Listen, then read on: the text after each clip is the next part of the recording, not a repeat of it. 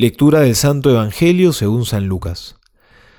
Sucedió que mientras que Jesús estaba orando a solas, se hallaban con él los discípulos y les preguntó, ¿quién dice la gente que soy yo? Ellos respondieron, unos que Juan el Bautista, otros que Elías, otros que un profeta de los antiguos había resucitado.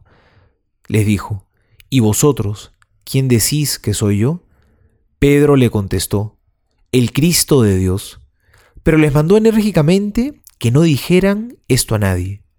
Dijo, el Hijo del Hombre debe sufrir mucho y ser reprobado por los ancianos, los sumos sacerdotes y los escribas, ser matado y resucitar al tercer día.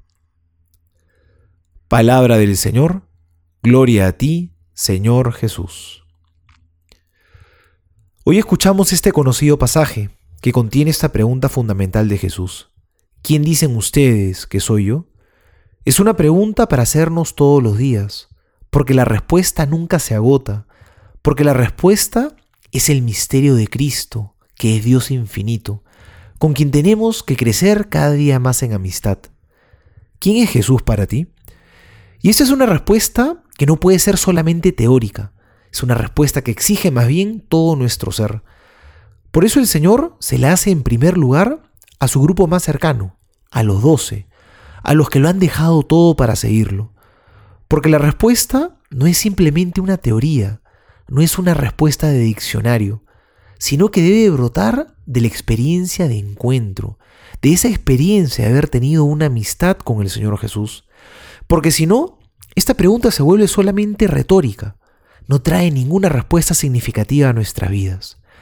El Papa decía por eso, que es una pregunta que exige estudiar, conocer más nuestra fe, exige rezar, porque la amistad con Jesús se da en la oración, y exige también actuar, seguir a Jesús de cerca, seguirlo con todas sus consecuencias. Por eso el Señor, a continuación, va a explicar cuál es el camino que Él va a seguir, va a hablarles de la cruz.